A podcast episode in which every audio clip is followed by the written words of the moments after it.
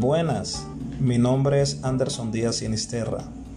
El presente podcast es un ejercicio académico del programa de fonoaudiología realizado para el curso de bioética con el docente Pedro Pablo Aguilera desde la Universidad Santiago de Cali.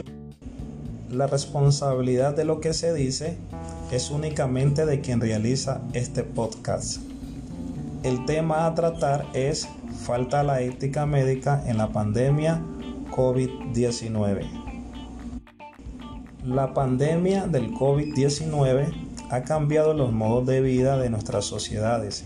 Los principales afectados son la población, los sistemas de salud y la economía global. Por esa razón es imperativo contar con principios, normas, protocolos e instancias consultivas que faciliten la toma de decisiones clínicas para proteger los derechos de las personas enfermas y de los trabajadores del sector de la salud. Como es de conocimiento de todos, uno de los mayores problemas es la capacidad hospitalaria disponible para afrontar la pandemia.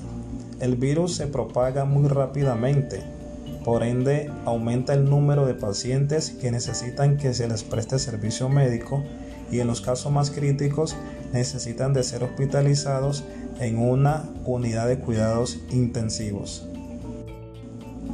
Fuente viva directa del ministro de Salud, Fernando Ruiz Gómez, fuente tomada del noticiero Cable Noticias de la ciudad de Bogotá.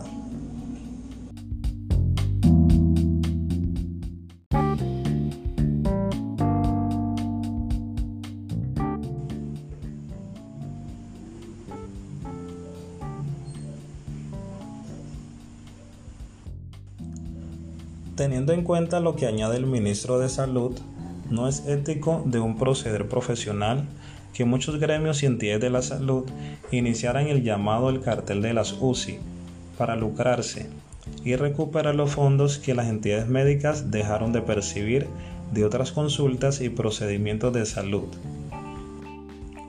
Vemos que el principio de no maleficencia pretende no hacer daño alguno, de manera directa o indirecta, y a su vez el principio de beneficencia añade que el acto médico debe tener una intención buena que produzca beneficios para la persona que se ve afectada por alguna índole. Es urgente la difusión del comportamiento ético en los protocolos de atender las urgencias vitales.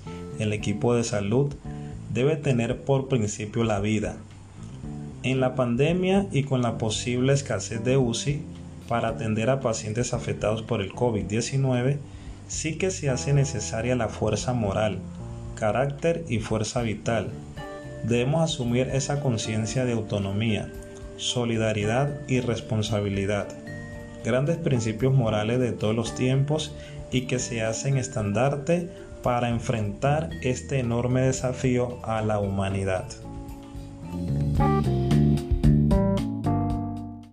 Hay un incentivo en muchos hospitales, clínicas particulares, a mantener pacientes eh, en, en, áreas de cuidado intensivo más allá del tiempo que se necesita y básicamente con un incentivo puramente económico de tener la cama ocupada y de tener y de poder facturar los servicios. Aunque no reveló los nombres de los centros hospitalarios que se estarían aprovechando de la situación generada por la pandemia con las unidades de cuidados intensivos, Ruiz aseguró que se trata de un hecho perjudicial para los enfermos durante esta crisis.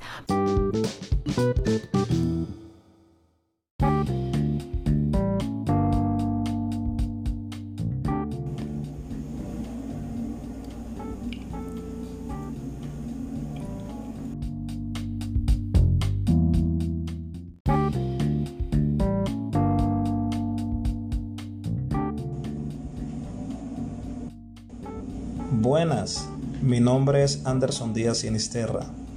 El presente podcast es un ejercicio académico del programa de fonoaudiología realizado para el curso de bioética con el docente Pedro Pablo Aguilera desde la Universidad Santiago de Cali. La responsabilidad de lo que se dice es únicamente de quien realiza este podcast. El tema a tratar es falta a la ética médica en la pandemia COVID-19. La pandemia del COVID-19 ha cambiado los modos de vida de nuestras sociedades. Los principales afectados son la población, los sistemas de salud y la economía global. Por esa razón es imperativo contar con principios, normas, protocolos e instancias consultivas que faciliten la toma de decisiones clínicas para proteger los derechos de las personas enfermas y de los trabajadores del sector de la salud. Como es de conocimiento de todos, uno de los mayores problemas es la capacidad hospitalaria disponible para afrontar la pandemia.